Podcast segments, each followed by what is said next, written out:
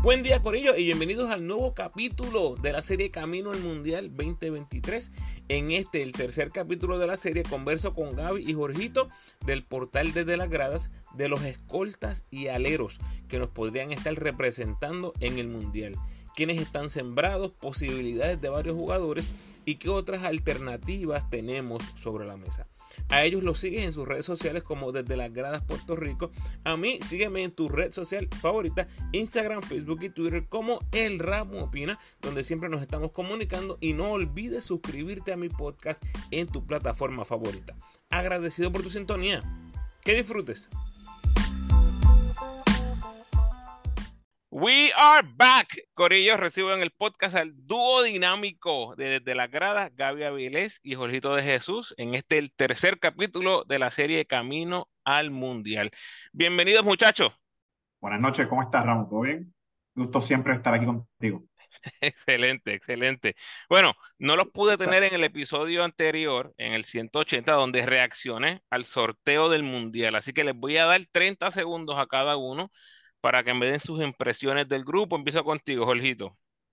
Hermano, Serbia, como siempre, eh, eh, eh, son la laguilla que no nos suelta. Dolor. Este, estamos a punto de que cambien el Mundial a Belgrado, pero chiste aparte, este, creo que estamos en, un, en, una parte de la llave que es posible en caso de que pasemos.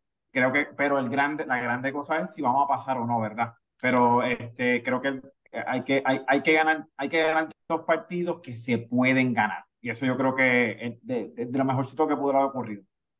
Dímelo, Gaby. Eh, sí, eh. bueno, pues, pues nada, primero buenas noches. Pues bueno, a mí, a mí, me gustó, me gustó el sorteo.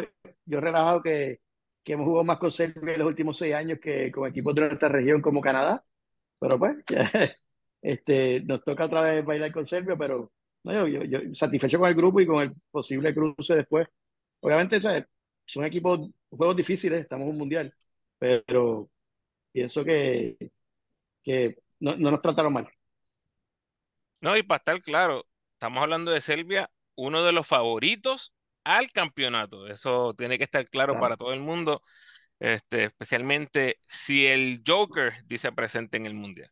Bueno, en el episodio 175 hablamos de los point guards, analizamos las posibilidades de varios candidatos, escogimos nuestros armadores, entre otros hablamos de Waters, Alvarado, Jordan Howard, Fraser, Jadel, Napier, Angelito, Gary, así que si no lo han escuchado, dense la vuelta. Y a medida que vayamos hablando ahora de los shooting guards y los small forwards, vamos a hacer eh, el hincapié o vamos a recordar acerca de los Juegos Centroamericanos y del Caribe que se van a dar de 23 de junio al 8 de julio en El Salvador. Así que cada vez que nosotros mencionemos este jugador, tal vez para los centroamericanos, de eso estamos hablando, que del 23 de junio al 8 de julio se van a estar jugando los centroamericanos en El Salvador. Muy bien, como dije, el tópico de hoy, los escoltas y aleros. Yo voy a dar una breve introducción de cada jugador y después tengo a Jorgito y a Gaby que me van a hablar un poquito más de esos jugadores. Número uno, el escolta, Gian Clavel, establecido en Europa, campeón de la Liga Combinada de Letonia y Estonia este año con el Prometei de Ucrania. Perdieron dos veces en 35 juegos, o sea, fue un, un trabuco lo que tenía esa gente.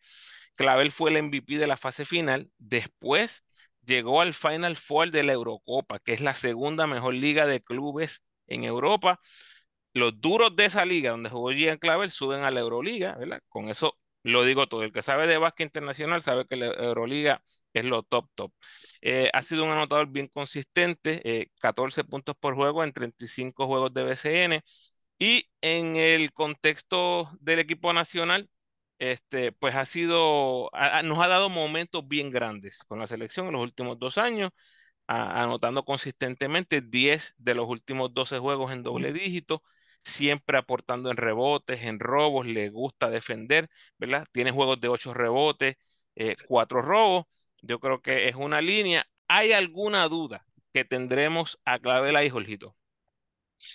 El avión no sale a Filipinas ni a ningún fogueo sin Jean Clavel. Yo creo que eso, no, y yo creo que esa puede ser la discusión más corta que tengamos. De hecho, creo que es el único, no creo, estoy seguro que es el único que revalida el 2019 que está sembrado. El resto están o retirados o en la cuerda floja o ni están considerados. O que Jean Clavel, él línea sí o sí. estoy completamente de acuerdo. Eh, cuando vemos esa, esa lista de jugadores 2019, tenemos a Gary, Angelito, Huertas, Mojica, Franklin, Piñeiro, Moncho, Balkman, Jorge Bryan, Collier y Brady. Eh, de los que pudiéramos discutir, tal vez Piñeiro y Collier, eh, pero estoy de acuerdo, Clavel es una línea. Gaby, ¿algo que quieras aportar? Sí, no, Clavel, Clavel va, el Clavel este, está sembrado. Eh, sí, sí, quiero comentar que Clavel tiene 29 años, 29 años ya.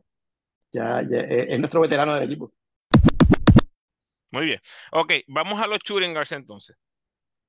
Contando con que Clavel está sembrado, ¿qué tenemos en el plato por aquí? Tenemos a Marcus Howard, 24 años con el Vasconia, 14 puntos por juego, 37% en triples en la Euroliga en apenas 21 minutos.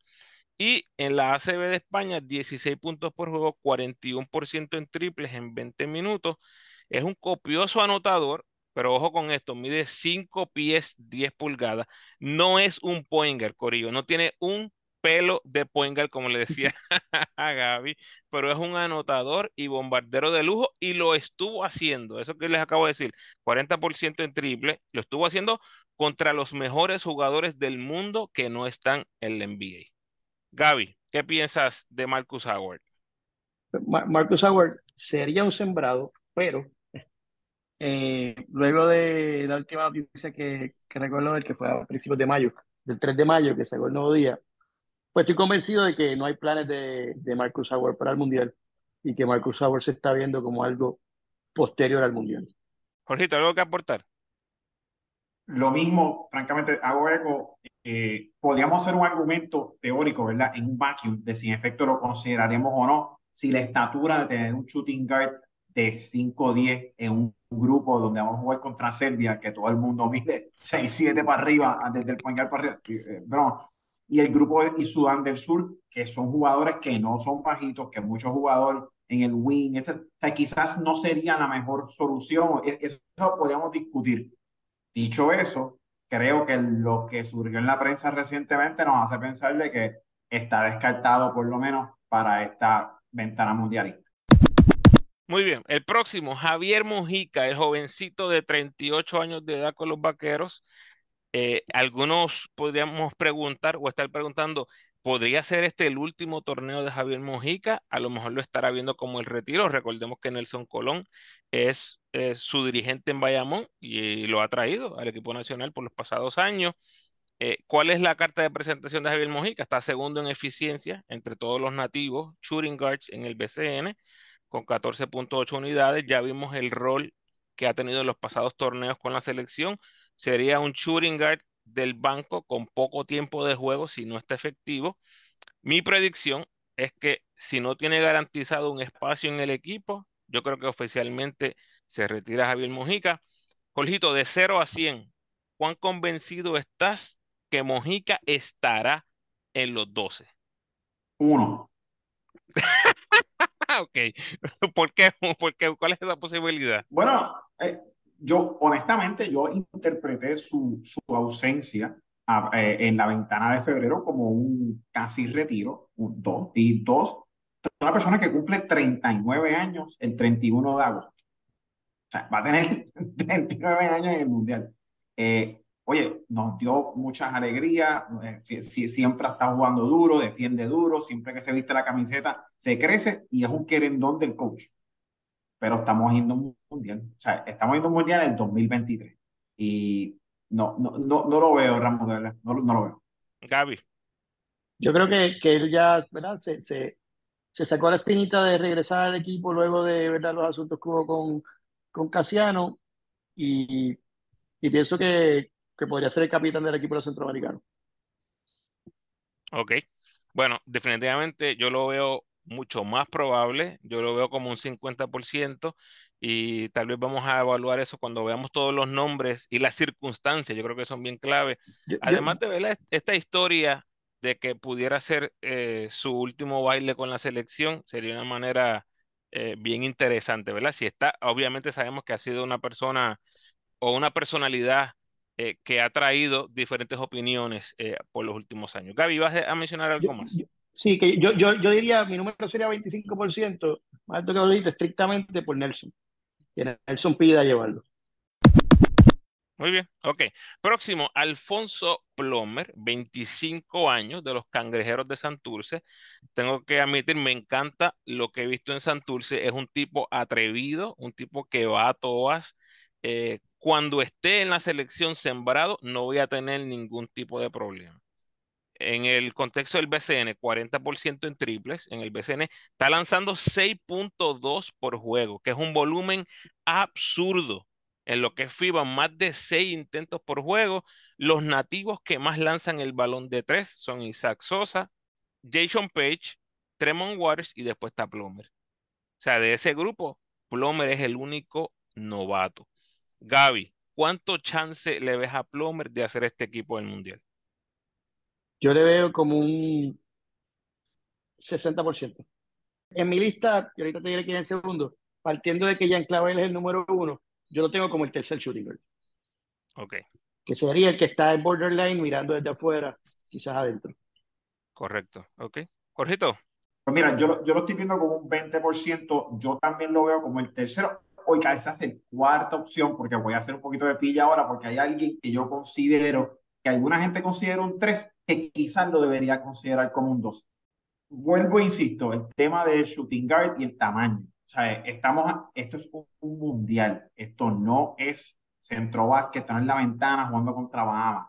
Esto es, eh, y no, y oye, a Plomer le agradecemos inmesuradamente que dio el tajo dando triples y triples y triples cuando estábamos abajo, que nos ayudó con el, con, con el Colabrech ahí en Montevideo. O sea, no, no, esto no es nada personal con él, es simple sencillamente que Glavel está sembrado, necesitamos otro shooting guard, dado la falta de estatura en la, en la posición de point guard, me duele darle la posición a alguien bajito, alguien que, que, que no creo que está al nivel ahora mismo. Y ojo aquí porque estamos hablando de la estatura, que es algo que definitivamente le va en contra a Plomer, le va en contra a Mojica.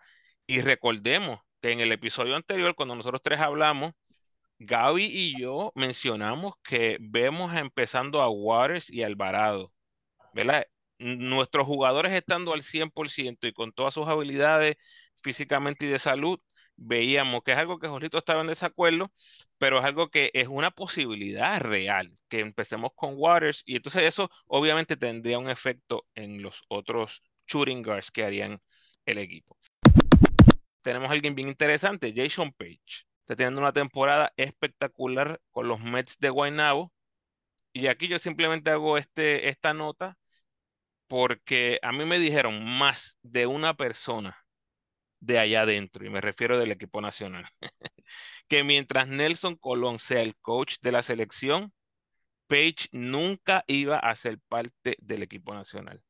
Eso me lo dijeron en febrero 2022, cuando hubo una situación en el equipo, y hasta ahora este chamaco ni siquiera lo han mencionado en las convocatorias. Así que ahora, teniendo este gran torneo BCN, repito, y, parece, ¿verdad? Que, que hay, un puesto abierto como segundo Churingal. Yo creo que es bien interesante, es incuestionable el talento que está mostrando este chamaco en el BCN. ¿Tendrá algún chance, Gaby, de hacer el equipo? Yo creo que tiene bien poco. A mí siempre me ha gustado Page. Este, pero dado que la poca mención que se le ha dado a, a, Page en, ¿verdad? en las últimas ventanas del último año.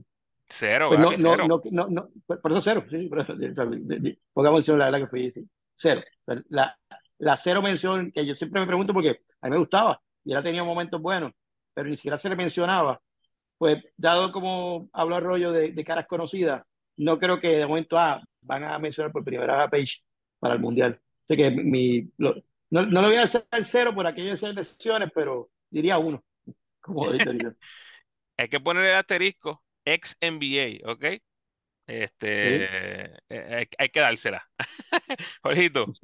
Oye, eh, eh, y córreme, él, sí vistió la, él sí vistió el uniforme. ¿En qué, no, no estoy claro en qué ventana fue, pero o en algún momento algún tonito fue, no sé, fue Américo, pero sí él vistió el uniforme. yo lo veo difícil por las razones que ustedes mencionan, porque pues aquí los nombres, ¿verdad? Aquí se conocen cinco personas siempre, ¿verdad? Son las mismas cinco personas y si no están en ese, en ese, son, en ese echo chamber no, no suene. Yo creo que esto puede ser un buen candidato para alguien que, que lo lleve en algún torneo previo y que lo deje hacer como, mira, un tryout, a ver qué pasa. Este, uno de estos torneos que hay previos a la, al Mundial y, y, y, darle, quizás darle chance ahí. Pero fuera eso, de hecho, me gustaría verlo más que otros candidatos que hemos discutido ahora, pero lo veo difícil, de verdad lo veo difícil. El centroamericano, creo que hablábamos al inicio, sería ideal ver un jugador como este en el centroamericano. Próximo, Isaac Sosa, 33 años, está con los Osos de Manatí. En su carrera en la selección, 13 juegos, 31% en triples, un total en 13 juegos de 3 asistencias, 5 errores y 4 robos. Eso es la historia en la selección. Ahora mismo está líder de la liga en triples con 3.5. Está tirando 49.7% de 3 puntos. Es líder de la liga en minutos por juego. Líder en eficiencia entre todos los escoltas nativos en el BCN. O sea, tiene un resumen de respeto en el BCN con lo que está haciendo esta temporada. De hacer el equipo, ¿verdad? Eh, o por lo menos su resumen o su carta de presentación más veterano, es el más experimentado, tal vez eh, tendría menos carga mental que otros jugadores que son más jóvenes, porque ya él ha estado en un escenario bastante grande con la selección. Si le dan el break de ganarse el puesto, ¿qué pasaría, Jorgito, con Isaac Sosa? Bueno, la realidad es que, y esto yo creo que lo discutí en el 2019 contigo, hace cuatro o cinco años hablamos cuál fue ese juego de Isaac Sosa en la selección. Todo el mundo tiene un juego de un partido que tú dices contra. Ese juego de Mojica que mató aquella vez cuando se, me, cuando se metió en el Mundial en Turquía, ese juego, ese, ese, juego que cambió. Al día de hoy, Isaac Sosa no tiene un juego que yo recuerde, que yo diga, caramba, ese es el juego de Isaac Sosa. En el BCN tengo que darle crédito, está luciendo muy bien con los osos ese, e, e, ese cambio, ese canje, de verdad le hizo un favor a él, este, porque ha tenido buena, buen protagonismo y mérito de que ha aprovechado eso, ha aprovechado ese, esa oportunidad. Yo, francamente, creo que el, el, el, issue defensivo, yo sé que le trajo muchos problemas en, en cuando Eddie estaba a cargo de la selección, porque pues, era, era, era algo que no, no, no cumplía con la cuota. Yo creo, que, creo que dije lo suficiente. No, no, no, no, no lo favorezco tampoco. Entendería si lo, si lo incluyen por tener un francotirador, pero la realidad es de que al día de hoy no creo que ha lucido cuando le hemos traído en esa misma. Y para crédito de él, sí lo ha tenido el juego. Lo que pasa es que lo que sucede es que pasó en los Panamericanos. Con el equipo A, nunca hemos tenido ese juego de Saxo. Estamos en un mundial. Nunca hemos tenido ese Correcto. Gaby, ¿algo que quieras aportar? Pues que yo, yo no lo quería en Santurce, sé que pues, te puede decir lo que yo pienso de para la selección. Este, y buen muchacho, buen tirador, tenido su temporada en BCN, pero no, no me gusta para FIBA, me parece, eh, no, no, le, le, le, da trabajo sacar su tiro eh, en FIBA contra, contra mejor calidad, este, a un plomer que es más bajito, sale mejor en pantalla y la, tira, la suelta más rápido y, y, y, logra soltar su tiro más fácil que, que Sosa. Pero los centroamericanos, bienvenidos. Que nos la medalla de oro. Ahí, ahí exactamente es donde yo lo vería. Eh, si tuviera esa oportunidad de, mira, ir al centroamericano, tirar el 60%, meter 20 puntos, eh, ser eh, una voz como veterano en el equipo, pero ese no es Isaac Sosa, no, número uno, no es esa voz veterana este, o esa presencia de liderazgo. Y número dos es que será suficiente para que convenza al cuerpo técnico de traerlo al mundial. Eh, cuando volvemos, hablamos de, la estatura, es otro jugador que, es pequeño para esa posición. Ok, próximo, Dimensio Bon. Aquí estamos un poquito más arriba, es un 6-5. Eh, Churingal Small Forward está jugando con los cariduros. Podemos verlo como un 2-3. Lo que le quita a él eh, posibilidades es que es un tirador de 33% en triples, que es pobre, 68% del tiro libre.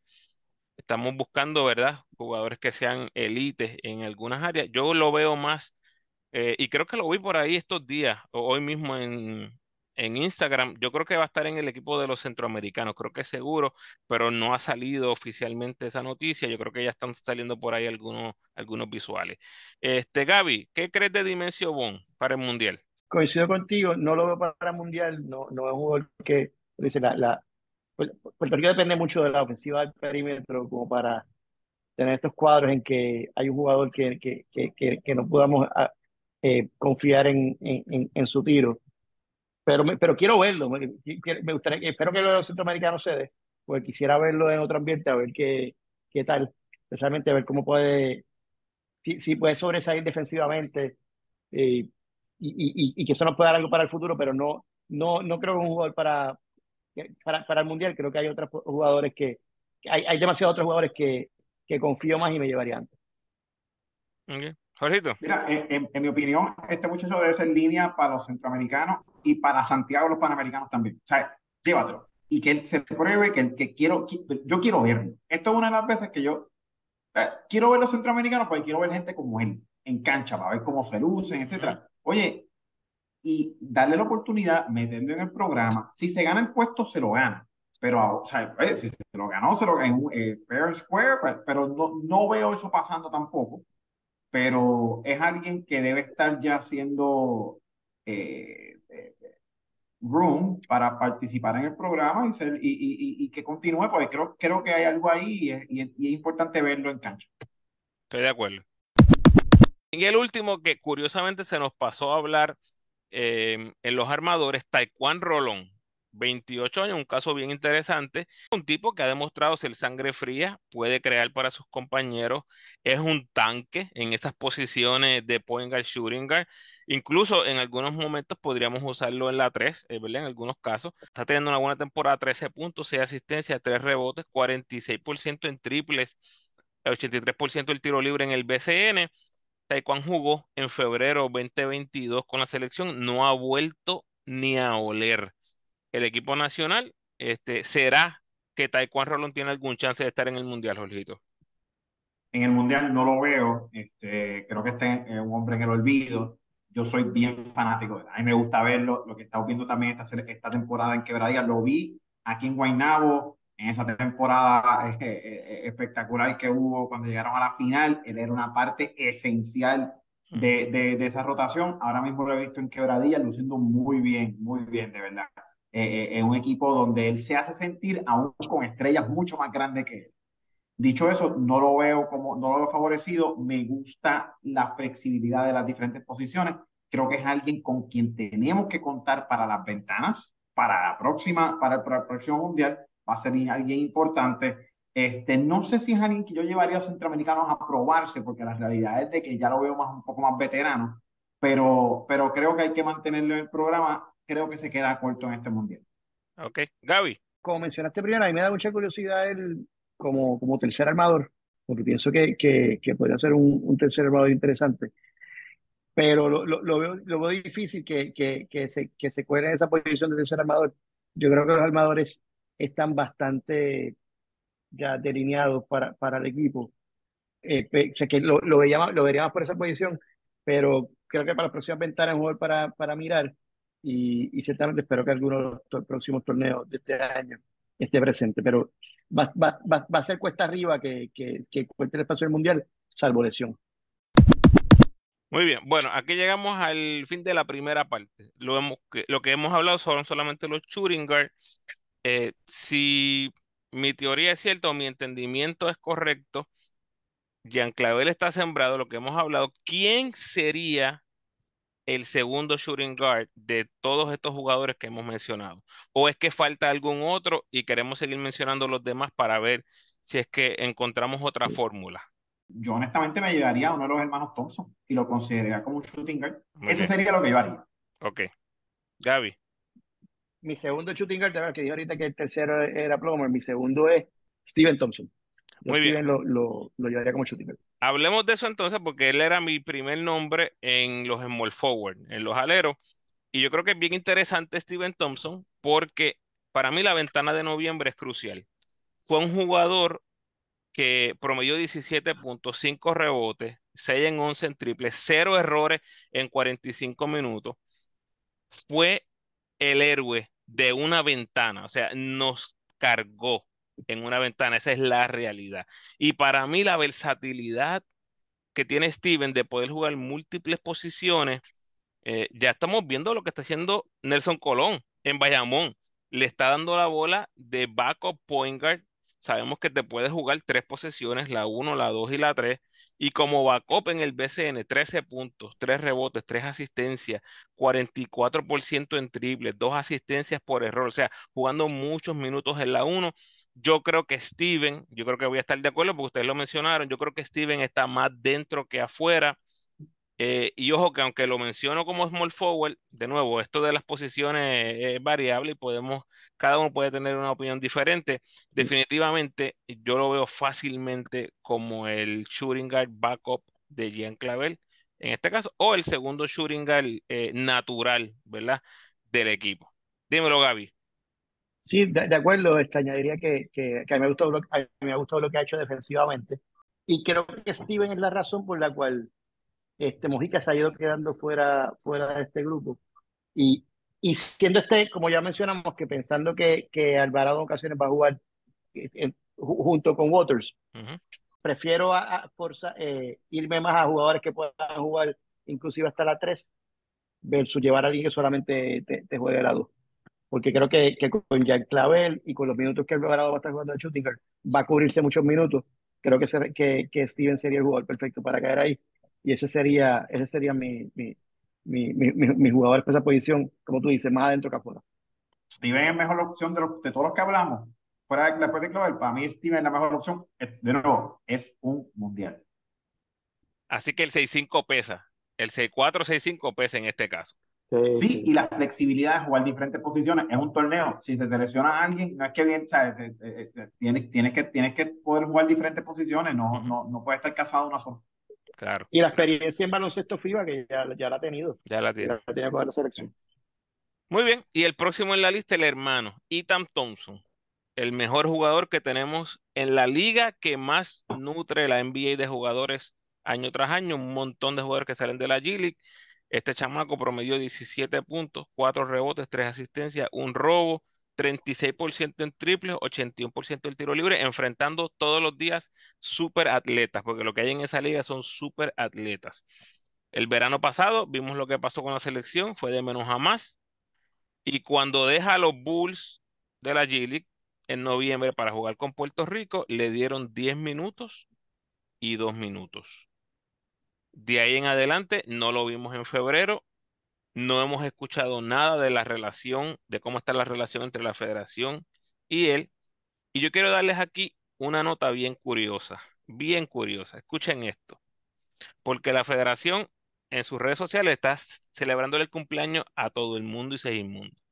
En abril, escuchen esto, abril 7, celebraron el cumpleaños de Erazo, el 7, Carlos Calcaño. Y felicidades a todos, ¿ok? By, the way, feliz cumpleaños a todos, me alegro por ustedes. Carlos Calcaño el abril 9, José Alvarado abril 12, Julian Stroder abril 18, Jennifer O'Neill abril 19, Charity Harris abril 21, Philip Wheeler abril 23, Pamela abril 30, Mundi es mayo 13, Ashley Torres mayo 18. Y no celebraron. A Ethan Thompson, el 4 de mayo.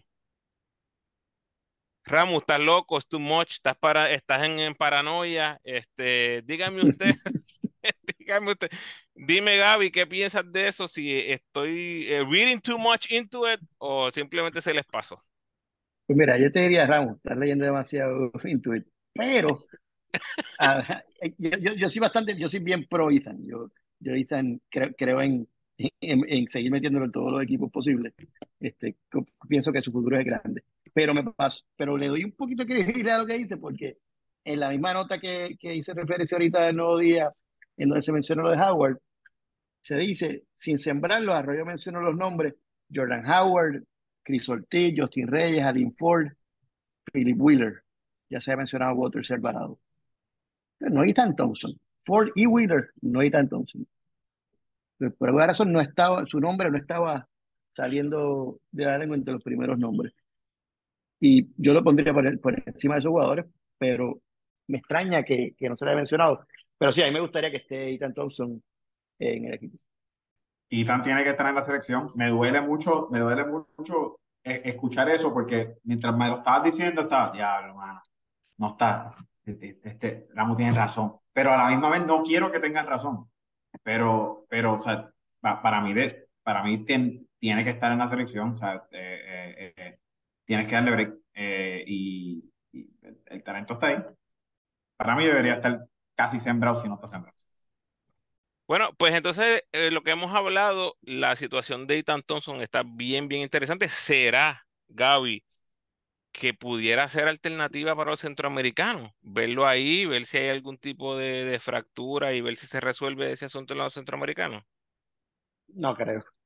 No veo ahí tan pidiendo para los centroamericanos como prueba mundial. Él ha participado ya en varias ventanas. Si no están contando con él, no creo que eso sea, no, creo que eso sea la ruta. Ok, bueno, antes de llegar a los que estamos activos, un poquito más activos en el BCN, voy a mencionar dos nombres. Justin Reyes no parece estar al 100% y con el cambio de Santurce a Macao, entiendo que bajan dramáticamente las posibilidades de ver a Justin eh, número uno en el BCN y número dos en la selección. Tal vez sería un jugador perfecto para verlo en los centroamericanos y ver qué tipo de nivel o en qué condiciones está. Y el otro es Julian Strother, que pues yo no hay break. Definitivamente siento que no hay break. Está centrado en la NBA ahora. Va a estar súper ocupado en workouts del NBA. Eh, de ser escogido, ¿verdad? El trajín empieza inmediatamente con esa gente, no hay pausa, Summer League, prepararse para los campamentos NBA, así que, y ahora mismo lo ponen final de primera ronda o a inicios de segunda ronda a Strotter, yo no lo veo eh, en ninguna manera como parte de los planes para el Mundial. Este, Gaby Jorgito, ¿algo con alguno de ellos dos, eh, Justin o Strotter? Justin, saludable, para mí es sembrado. Vamos a ver cómo, en condición está, pero yo estoy para mí, se ha convertido en una constante en las ventanas, parece que una estabilidad del juego, bien versátil, y yo soy fan. De mi parte, en el caso es, o sea, en, en, un vacío, si Stroder está disponible, yo sé que, yo sé que no, es fácil, es un momento difícil en su primer draft, él tiene otras prioridades. Si está disponible, yo creo que hay que llevarlo. Yo, yo, yo no jugaría con eso. Ese es el futuro, es un futuro una, en una posición que se nos hace difícil. No están creciendo los jugadores de, en esta posición 3 tan talentosos, tan eh, dinámicos y, tan atléticos como Strother y que meten, y, y, que meten bolitas. Así que francamente, si está disponible, si se da, hay que llevarlo. Pero creo, al igual que tú, Ramos, de que esta, e, este momento en su carrera profesional, yo creo que había más chances si se quedaba en Gonzaga que si se declarara parte. Pero, Estoy de acuerdo. pero, eh, pero de, de, nuevo, si está disponible, yo tengo, hay que sembrarlo. De una manera u otra, hay que sembrarlo. Para, para, para propósito de la discusión, pues vamos a, a, suponer que tú tienes razón y que, y que los chances están bien bajitos, así que continuamos con los otros candidatos. Yo estoy de acuerdo con, el, con eso que dicen, simplemente lo mencioné porque pienso que, que, es muy difícil. Y me alegra que se haya salido ahora para el día y creo que era el momento de hacerlo, pero es muy difícil que, que venga. Muy bien, ahora vamos al grupo bien interesante que son los que están activos en el BCN. Johan Ford. Su stock ha bajado muchísimo esta temporada. Sigue siendo un, un 6-8 legítimo, un tipo larguísimo, que no hemos visto un small forward así hace muchísimo tiempo, que es aceptable en defensa, pero para mi gusto, y yo he repetido esto millones de veces en mis, en mis, en mis podcasts, demasiado unidimensional. Eh, si no viene metiendo el triple, no tiene ningún aporte en la cancha. Numeritos en la selección en cuatro juegos. Ojo con eso, son solamente cuatro juegos, ¿verdad? Es bien, bien poquito, pero ha tirado de 11-2 en triple para 18%. O sea que cuando vemos este panorama de tirador deluxe que entra, ¿verdad? Con ese título a la selección, exactamente como Isaac Sosa no se le ha dado. Son solo cuatro juegos, yo sé que es poquito, pero no se le ha dado a él. Tiró 40% con Ponce en su primer año. Ahora, después de dos años, G-League está tirando 32% en el 2023, apenas 39% de campo. Yo lo veo más afuera que adentro. ¿Cómo lo ves, Jorgito? Mira, en primer lugar, yo no soy fanático de los Leones del Ponce. No lo soy. Pero tú le preguntas a cualquier persona de los Leones del Ponce cuál es de la, en, esta temporada trágica que están teniendo, porque es francamente vergonzoso lo que está pasando en esa franquicia tan, tan, tan orgullosa y, y de tanto renombre. Yo creo que todo el mundo está de acuerdo de que la gran, una de las grandes decepciones, si no es la gran decepción de la temporada para ellos, es. O sea, es, es, es, llega al punto donde casi es tóxico en esa fanaticada hablar de, hablar de. Me decepcionó verlo en la ventana, en las ventanas, estuvo en, en, rol limitado, como tú mencionas, pero es que cuando él está en cancha, yo ni me doy cuenta que está en cancha. Está perdido. No me doy cuenta eh, ni en el lado ofensivo ni en el defensivo, porque nosotros podemos hablar de alguien dentro de dos o tres minutos que no, no importa lo que pase, tú sabes que él está en cancha. No está tirando bolas, quizás no está metiendo todas, pero tú sabes que está en cancha. Por lo menos en el lado defensivo, tú sabes, y tú sabes a quién me refiero. Pero, para bien, para bien o para mal está en la cancha. Está en la cancha, sí, sí, pero últimamente nos ha dado cosas buenas en cancha. Y yo veo en que el caso de Allen Ford, abriste de la manera correcta. El stock ha estado bajando, bajando, bajando. Yo creo que si hay que hacer cortes, yo preferiría irme con otras opciones este, si Strother está, está, está, está fuera, está, está de camino a Chile para los panamericanos. ¿sabes? Sí, sí. Ahora, al no estar Strother, pues entonces tengo que buscar, qué sé yo, otras opciones. Quizás me lo llevo, pero francamente no, lo veo más afuera que adentro, igual que tú. Ahí está. Gaby. Sí, yo, yo, yo al Inford, cuando lo anuncia para la ventana, al Inford era visto como un gran get y fue anunciado con bombos y platillos. Sí. Y yo creo que Arroyo cree, cree mucho en Alinford, piensa que, que va a encajar, que va a encajar y lo sigue empujando, pero no se acaba de dar, y eso lo comentábamos en los juegos cuando estábamos, es que no se le ve en la cancha cuando estaba y se me olvida que está en la cancha. Una cosa, Justin Reyes yo siempre lo veo haciendo cosas, Steven Thompson también. Alinford se me olvida que está en la cancha y, juega asustado, no, no sabe qué hacer, si le da la pieza ni siquiera, a veces la ha tirado y no parecía no es que si la falla, pues todo el mundo falla, es que no parecía un tiro un tirador. si, si, si, el tiro era su claim to fame, pues no, no parecía un tirador. Físicamente uno, una buena estatura y dice, contra, sí, mira, y tú el G esto, pero fue como que esto es Alien Ford, y wow, y a lo mejor fue un mal juego, segundo juego, oye, pero es que es lo mismo, y tercer juego, es que es lo mismo. Y digo, si, si yo creo que si, si, si, si termina cayendo es que Arroyo sigue creyendo en él, lo sigue empujando pero no, no, no se lo ha ganado en la cancha todavía. Perdona irme de nuevo del turno, pero es que uno pensaría que una persona así con esas herramientas, con esa experiencia, con ese bagaje, estaría matando la liga aquí. Estaría matando, el, pero matando. O manteniéndose con lo que vimos antes, pero él está bajando, ese es el punto. está, bajando. está bajando. Me recuerda un poco, qué sé yo, y tal vez, espero que no sé qué eso, Edwin Ubile. Eso iba a De más, de más, NBA, vino aquí, lució brutal, esa y, y ahora Edwin Wille desaparecido, no sabe nadie. Y el que se el otro de Siena que vino, Alexander Franklin, que no estaba tan talentoso, mira cómo está todavía en FC y, y, nos dio buenos números en la selección. Pero mira, e, e, eso es lo que quiere hablar la liga, como que lo noto.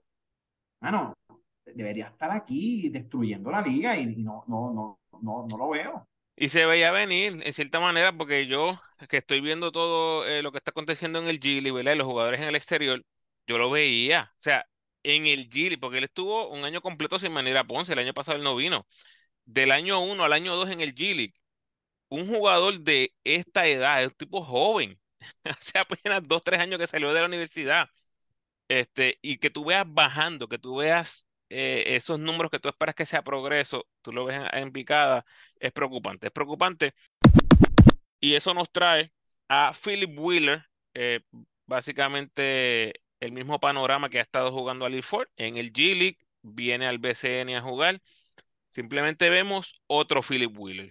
Philip Wheeler, yo he visto eh, un progreso, viene, como decía Jorgito hace unos minutos, de sus mejores momentos en la selección pero de nuevo, yo soy bien franco con mi opinión de Philip Wheeler. Yo digo que no tiene el físico, ¿verdad? Cuando yo veo la historia de los forward en la selección, yo pienso Raymond Dalmau, Quijote, Rolando, Mincy, que al inicio era, era small forward, el mismo Dean Borges, que no era un gran atleta, pero tenía el físico para defender esa posición, Vasallo.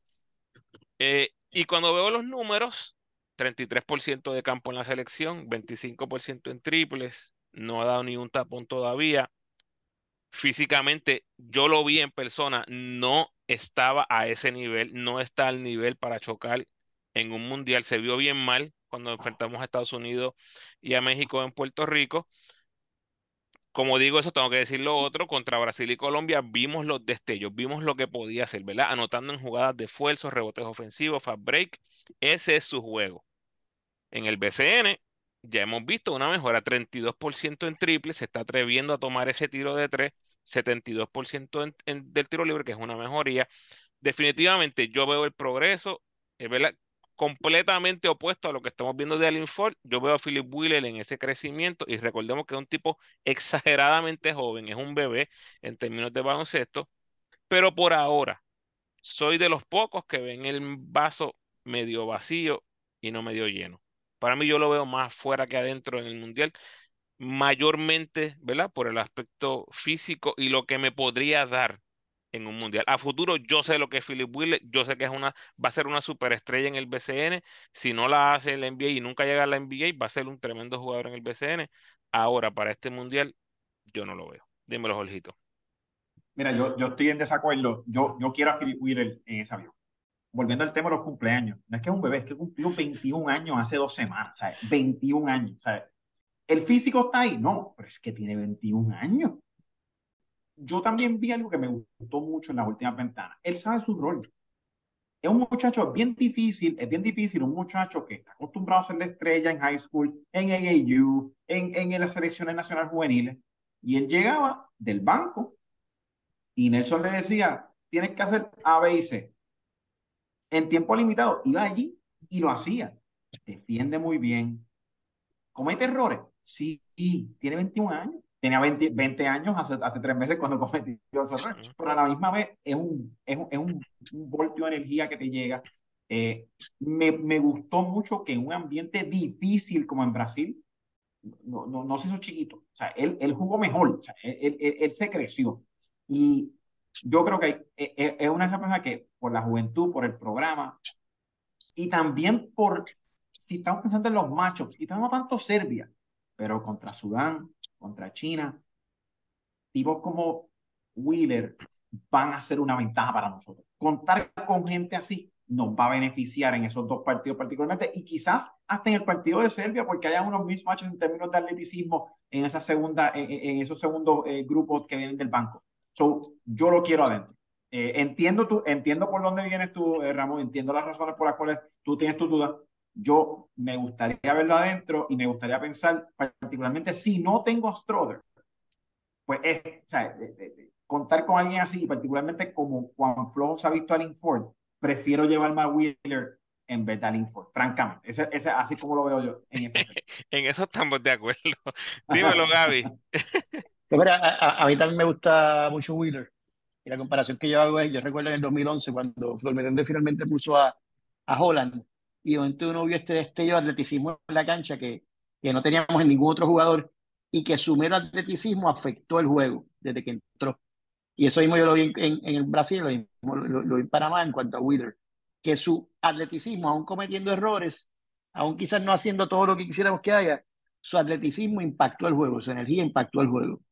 Y nosotros, no es nada raro, no tenemos un equipo muy atlético y ese atleticismo verdadero es eh, que, que lo veamos en Balman, que lo vemos solamente en bien pocos jugadores que, que, que, pasan por nuestro equipo, a mí siempre me gusta incluir, porque cuando la cosa está mala y la ofensiva está corriendo y hace falta buscar empujar, fast break, errores para crear ofensiva, ese tipo de atleta no, nos, consigue, nos consigue canastos, nos consigue rebote ofensivo y nos consigue canastos de fast break que otros jugadores no, no serían capaces de anotar con la misma facilidad. Así que, que sí, Wheeler es uno que, que yo siempre voy a querer colar en el equipo. Estoy de acuerdo en eso, en el aspecto atlético, pero hiciste la comparativa con Holland. Holland cuando, cuando debutó en la selección, el físico era NBA. Estamos hablando eh, jugadores físicamente diferentes. Y yo me refiero a la, a la, velocidad que llega a punto A, punto B, el brinco, eh, eh, eh, que de momento un jugador va a tirar y no sabe que, él, que él viene por ahí y puede cortar la bola. ese, ese, ese, tipo de cosas que, que nada, pues presenta, una, un tipo, puede, presenta un tipo de velocidad y atleticismo que no se ve, pero sí, ciertamente Holland era otra cosa. Ramos, si estamos hablando de puro atleticismo, yo no sé si en el grupo de nosotros hay muchos jugadores que tienen más puro atleticismo que lo que tiene Filipe O sea, en el grupo, o sea, está hablando de Serbia, China, Sudán Sur. Yo, yo no sé, pero va a estar difícil, ¿verdad? Pero, y, y, yo creo que eso, por, eso es que me siento tan, tan fuerte en esto, porque es, yo, recuerda que yo no estoy contando con él para ser el caballo. Yo estoy contando para que dé esos, esos 10, esos 10, 15 minutos eh, eh, en un juego decisivo muy importante que, que me defienda duro y que me coja a José Points. Tal vez el hecho de que eh, soy más, ¿cómo decirlo? Tal vez tradicional, ¿no? yo veo ese 3 y para mí el 3 tiene que ser una amenaza del triple. Y si no lo es, yo lo veo como un punto negativo. Es muy importante. Y tal vez pues eso viene todos estos años que vimos, ¿verdad? Este, que nosotros crecimos con Piculín, con Dani, que eran eh, fuerzas enormes dentro del, de la pintura. Ahora que tal vez no tenemos eso en la pintura, pues yo digo, más aún, necesitamos que eso, eh, esos jugadores de perímetro metan ese drible, pero es un jugadorazo. Yo no estoy quitando nada a Willer, simplemente eh, posiblemente que yo vea otros jugadores que pueden aportar tal vez más. Próximo, bien interesante. Ángel Matías, lo quiero traer acá porque con los cangrejeros está teniendo una temporada espectacular. Tal vez lo que le va en contra, ¿verdad? Es un 6-4 que juega como un 7 pies en el BCN. Hay que decirlo, esa es la realidad. Ese Ángel Matías eh, posiblemente no va a tener el break de estar en los centroamericanos. Eh, vamos a ver qué pasa ahí con el BCN y los cangrejeros yo pienso que ese sería un jugador que se beneficiaría muchísimo de estar en, en unos centroamericanos y no me sorprendería para nada una invitación al equipo grande por lo que estamos viendo en el, en el BCN. Está tercero en eficiencia entre los aleros, detrás de Alex Morales y Emi Andújar, quinto entre todos los nativos, teniendo una temporada a nivel MVP. Parece que hay mucho talento con el cual está batallando, pero ¿qué tú piensas, Gaby, que lo has visto ahí más de cerca en, Santurce? Pues mira, Matías es un jugador que, que estaba comentando otro día que es increíble ver cómo estos jugadores del, del 3 para 3 están teniendo efecto en el, en el BCN. Uno ve a TJ, uno ve a Matías, uno ve a Erazo, que, que, que, que también está jugando buen, baloncesto. Que, y, la verdad que es, es bueno ver cómo se ha desarrollado. Matías ahí me recuerda a Buster, digo jugador que no, Correcto. No tiene la estatura para jugar como juega, pero juega de esa manera y logra meterse en la pintura y saca el canasto. Él, se mete ahí adentro, batalla y saca el canasto. Sería un jugador ideal para que fuese a los centroamericanos. Este, y ahí ver qué, qué, qué, tal luce, pero eh, veo difícil que eso pueda ocurrir, como dice, por, por las circunstancias del BCN, y, y no, no, no, no lo veo con, con esa exposición para el Mundial, pero ciertamente está teniendo una temporada del BCN que llama la atención, pero es el tipo de jugador que, que creo que se, se, se destaca más en baloncesto FIBA regional que ya en el nivel mundial, porque entonces es más un twinner, no es un jugador clásico en, la posición, es, es, muy chiquito para, para, para jugar abajo, no, no es el prototipo de jugador de perímetro.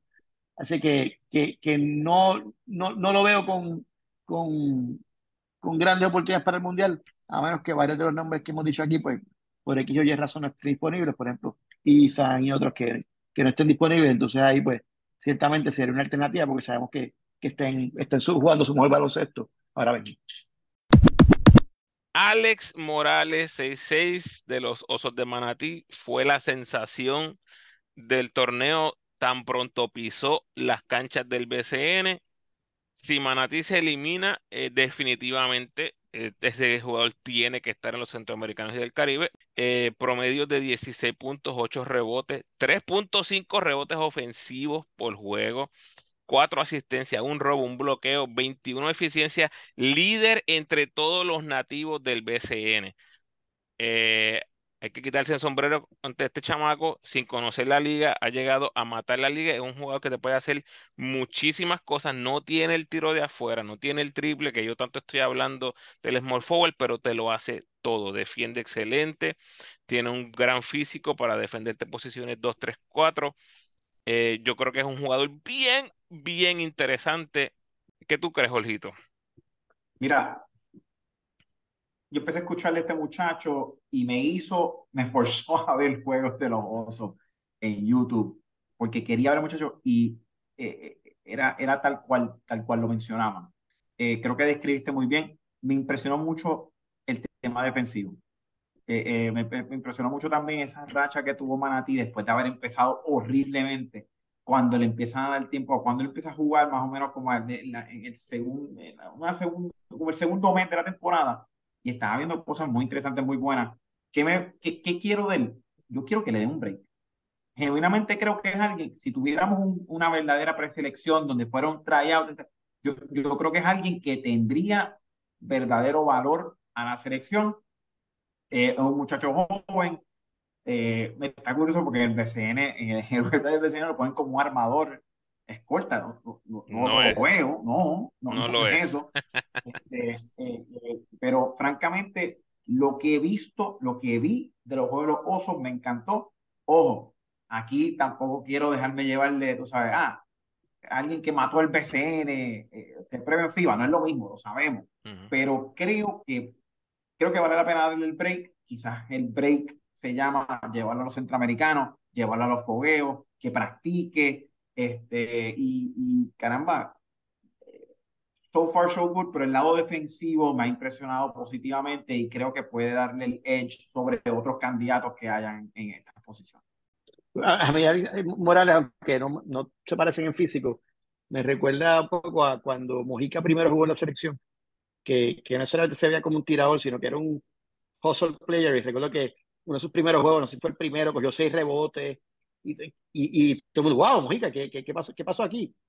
y pues Morales me, me, me, parece el tipo de jugador que, que podría que podría tener ese, ese tipo de, de, impacto en la selección y que serían estos jugadores que, que los fanáticos enseguida se vuelven se, se, se, vuelven locos con él con, con, con, su tipo de juego porque se hace, se hace sentir en cancha.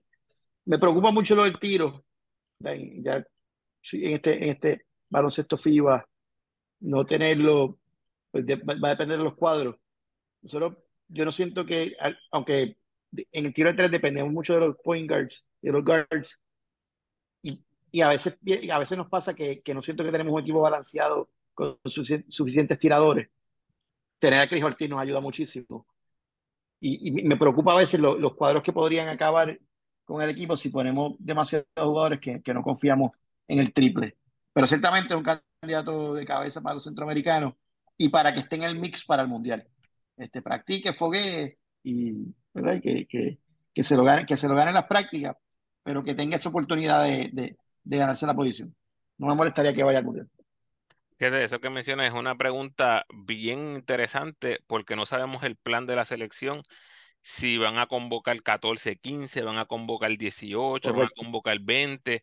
Creo que eso va a ser bien, bien interesante ver si se da esa dinámica de que tengamos una preselección grande y que vayan eh, eliminando, ¿verdad? Como se hacía en, en a principios de siglo. era algo, era algo bastante común tener un grupo grande. Ahora, ¿verdad? Esto de las ventanas ha cambiado todo eso. Yo me inclino a que no va a ser una preselección muy grande si los jugadores más o menos que han ido viniendo dicen sí. Correcto. Sí. Pero habrá que ver. Estoy de acuerdo. Bueno, el último nombre que iba a mencionar es mi Andújar. Eh, yo he mencionado anteriormente, ¿verdad? Que esa relación con la federación está fracturada y Andújar está teniendo el mejor baloncesto de su carrera en el BC en estos últimos dos años. Lamentablemente, ¿verdad? No está en los planes eh, de él jugar en la selección o de la selección que él no esté en el equipo. Eh, por ahí está la verdad entre medio.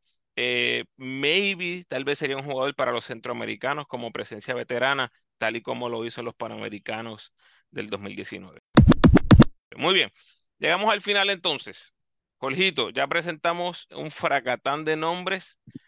Eh, Ya mencionamos los tres armadores que nosotros nos llevaríamos en el podcast anterior. Dijimos Waters, Alvarado, Jordan Howell. Asumiendo, ¿verdad? Que tenemos esa figura o ese esquema de tres point guards, dos shooting guards, dos small forward. ¿Quiénes son tus dos shooting guards y tus dos small forwards o tus cuatro seleccionados en general de este grupo de jugadores? Mira, de este grupo, eh, y, esto eh, eh, lo estoy pensando, pensando en los tres oponentes que tengo. Yo, yo tomaría, o Clavel, los hermanos Thompson y Wheeler. Esos serían mis cuatro. Dicho eso, si Strother está disponible, me llevo cinco. Esos cuatro y monto a Strother. Pero eso sería, ese sería yo y me voy con un, con me, me, me, y me voy básicamente con, con, con, cinco jugadores en esa posición 2-3 intercambiables que vayan back and forth.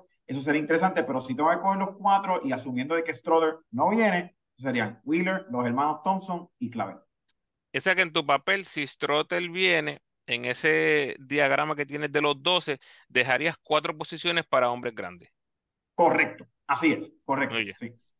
Dímelo, Gaby, ¿quiénes serían tus cuatro seleccionados?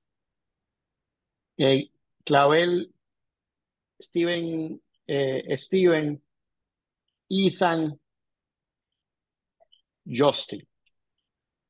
Justin Reyes. Sí. Y Wheeler sería el que estaría verando, obviamente, coincido, Stroder cambiaría todo. La verdad que no, estoy contando con, con Stroder, al igual que tampoco estoy contando con, con Marcus Howard. Así que, que me, iría con, me, iría, me, con la combinación de, de, de, Justin y, y Ethan en la 3. Y no, dependiendo de qué pasa con los grandes, vería si puedo con a Wheeler, pero ese sería el, el, el, el totem, el totem ranking. Muy bien, estamos más o menos en, en, el mismo bote porque yo tengo a Gian, tengo a Steven Thompson, esos dos jugadores en lado, y tengo a Ethan y a Alex Morales. Ese sería mi segundo small forward. A mí me encanta lo que este jugador puede hacer en el lado defensivo y tal vez lo, lo que hemos hablado y por lo que me dicen ustedes, estaría luchando tal vez esa posición con Philip Wheeler. ¿Qué tiene Philip Wheeler que no tiene Alex Morales? Ya jugó para Nelson Colón, ya tiene la experiencia con la selección nacional. Eso tiene que tener un peso a la hora de escoger estos jugadores. Yo creo que va a ser bien, bien difícil que veamos caras nuevas, sorpresivas en el Mundial. Pero si fuera yo, ese, ese olfato por el rebote ofensivo que no mucha gente tiene, no tienen ese talento. Alex Morales tiene eso y lo está haciendo en el BCN contra, contra refuerzo, contra jugadores bastante atléticos, altos. Me gusta mucho lo que puede traer Alex Morales, pero entiendo eh, que Philip Wheeler tiene eh, el aval, ¿no? De lo que es la, eh, el grupo, el cuerpo técnico y lo que es el, equipo nacional. Gian me puede dar minutos en la 3. los Thompson me pueden jugar tres posiciones en ofensiva. Los tres, Gian y los Thompson, son tiradores de, de tres puntos. Y lo que dije, Morales tal vez no tiene ese tiro de afuera, pero en todo lo demás, incluso eh, al mando ofensiva, tiene ese talento de distribuir el balón, de penetrar, buscar a, sus compañeros, eh, tiene eso, gran jugador en defensa. Yo creo que por ahí va a estar. Estamos de acuerdo entonces en los, los Thompson y Gian, aunque mencioné lo de Ethan Thompson, ¿ok? Lo, del cumpleaños. Yo lo digo en broma, pero lo digo en serio, gente. Eh, uno nunca sabe realmente cómo están las relaciones eh, entre jugadores y selección y uno nunca sabe si realmente eso tuvo algo, algo, que, algo que ver, que no lo mencionaran a Ethan. Pero ahí estamos, estamos de acuerdo en Gian, los Thompson. Yo me fui con Morales, eh, Jorgito mencionó a Wheeler, y creo que Gaby mencionó a Justin Reyes, ¿verdad? Si está 100% saludable. Y por ahí tiramos una ñapita de Julian Strottel eh, en caso de que, esté, de que esté disponible. Gaby, voy contigo. Unas palabras finales. Pues nada, eh, placer estar aquí de vuelta contigo, Ramos. Eh, me gusta el equipo, este equipo me tiene bien entusiasmado. Estoy más entusiasmado para este mundial que para el pasado. Espero salud, quisiera ver mucha salud en los jugadores para que no sea lesiones lo que nos deje fuera. Pero nada, creo que, creo que no esperan cosas buenas en este momento. Olvido. Pues mira, eh, de nuevo, hago eco de la expresión de Gaby. Muchísimas gracias por la invitación. Siempre, siempre disfrutando. Estoy ya pensando y dándole cabeza a lo que estamos haciendo. viendo a ver los hombres grandes ese, ese próximo programa. Pero mira, la realidad es que teníamos un equipo eh, de los equipos más flojos de talento del 2019 y eso yo creo que se refleja en que, tras que era un equipo mayorcito también, con un, promedio de 33 años, solamente uno ahora mismo estamos seguros de que revalida. El resto, o sea, y, oye, y si 11 eh, eh, personas diferentes con solamente un mundialista, oye, es, duro, no importa el talento. O sea, que lo que quiero decir es que el talento no lo es todo. Ese equipo con menos talento llegó más lejos que otros equipos en los últimos 16 años del de, milenio. Así que nada, eh, eh, eh, eso queda por ver cómo, cómo se sigue confeccionando el equipo y darle duro a la madera porque estamos en la época donde empiezan a surgir las lesiones al final del PCN, empiezan los torneos, empiezan los playoffs, empezamos a tener muchos juegos corridos hay que tener cuidado. Así que, pero nada, muy entusiasmado para, para, el próximo programa y luego que nos invites de nuevo. Rama Piñero lo tienes de cuatro entonces. Correcto, correcto. Ese lo hablamos en el otro. Sí, perfecto. Muy bien, hasta aquí llegamos, Corillo. Gracias, Gaby Jorgito. Díganle por ahí a los escuchas dónde los consiguen en las redes sociales. Sí, pues desde la grada en, en, Twitter y desde la grada Puerto Rico en, en, en Facebook. Eh, que todavía ahí, ya no estamos, ¿verdad? No estamos grabando, pero todavía ahí comentamos y especialmente estamos hablando mucho de NBA y de BCN, es lo más que, que escribimos. Muy bien, en la próxima ocasión vamos a estar hablando de los Power Forward Centro, los hombres grandes, así que pendientes por ahí a todas nuestras redes sociales. Gracias, Jorgito y Gaby, y hasta la próxima. Corillo, una ñapita por aquí. Estuve grabando con Gaby y Jorgito lunes en la noche y martes en la mañana sale la noticia de lo que será el plan para la selección masculina de los Juegos Centroamericanos y del Caribe y quería reaccionar bien rapidito a esa noticia donde presentaron a Curbelo, Romer, Capos y Dimensio. Dice la noticia de Andy. Ramos, o sea, John Ramos, afirmó que este tipo de jugador joven con experiencia breve en el BSN o todavía activo en el baloncesto de la NCAA representa el perfil del combinado boricua que irá a defender el oro en El Salvador. También de la nota, con respecto al tema de los jugadores, Ramos agregó que se sigue evaluando a otros candidatos para cuadrar el equipo, incluyendo a los cuatro que se presentaron en la sesión de fotos. Esos cuatro son parte de los que se están evaluando. Seguimos haciendo ajustes y analizando la etapa en que están. Vamos a llevar a un equipo competitivo para repetir el oro dijo Ramos, presidente de la federación. Quería reaccionar porque no quiero que nos confundamos, ¿verdad? Aparte de Curbelo, ninguno de estos jugadores es seguro que va a estar en este equipo. No hay manera que Humacao le dé permiso a Capos o suelte a Capos para irse a ese torneo si está clasificado a los playoffs. O sea, Humacao en los playoffs no va a soltar a Capos. Igual Fajardo con Dimensio. Les mencioné estos párrafos de la nota porque contienen palabras claves. Les leí, este tipo de jugador joven representa el perfil del combinado. ¿Qué significa eso, Corillo? Vamos a llevar a un equipo joven. Eso es lo que significa, no necesariamente estos jugadores que presentamos.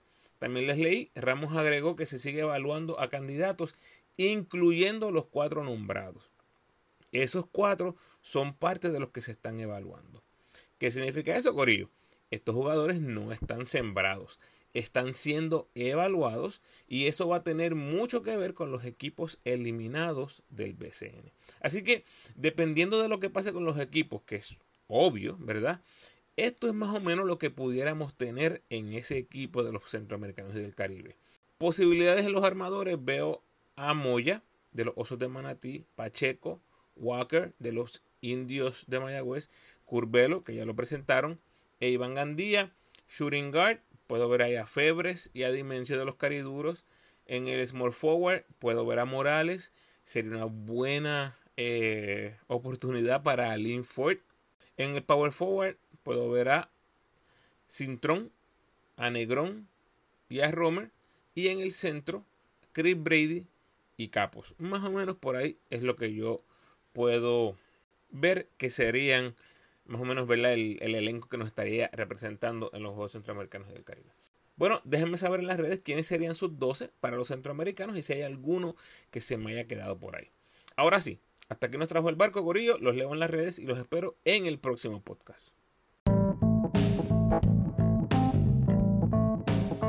Gracias por sintonizar, Corillo. Y de nuevo, gracias a Gaby Jorgito por aceptar la invitación para regresar al podcast.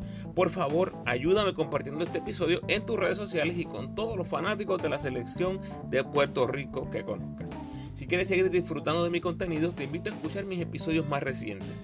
En el 175 está el primer capítulo de la serie Camino al Mundial, donde evaluamos a los armadores. En el 180, el segundo capítulo de esta serie, donde reacciono al sorteo del Mundial. En el 181 está el repaso de los boricos por el mundo para el mes de abril. Y en los episodios 182 y 183 está mi análisis de mitad de temporada del BCN. Te recuerdo cómo me puedes ayudar para que el podcast siga creciendo. Por favor, denme la mano con el rating y el review del podcast en la plataforma donde escuches. A los que me escuchan en Spotify, por favor, ese rating de 5 estrellas. Estamos a ley de 1 para llegar a los 50 ratings. Mil gracias, Corillo. De verdad que sí. Y a los que me escuchan en Apple, tienes la oportunidad de rankear mi podcast y dejarme un review. El rating te toma 5 segundos y el review de 30 segundos a un minuto.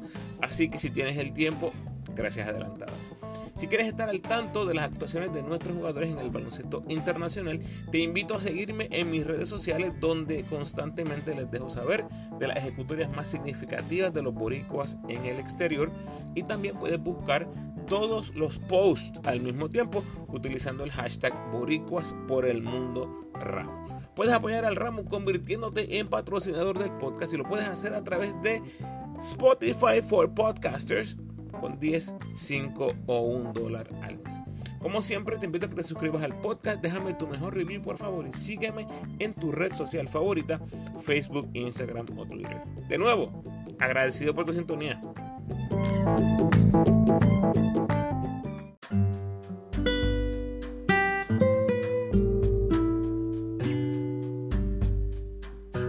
El pensamiento de hoy. Nunca te vuelvas prisionero del pasado. Solo fue una lección, no una cadena perpetua. Bendiciones.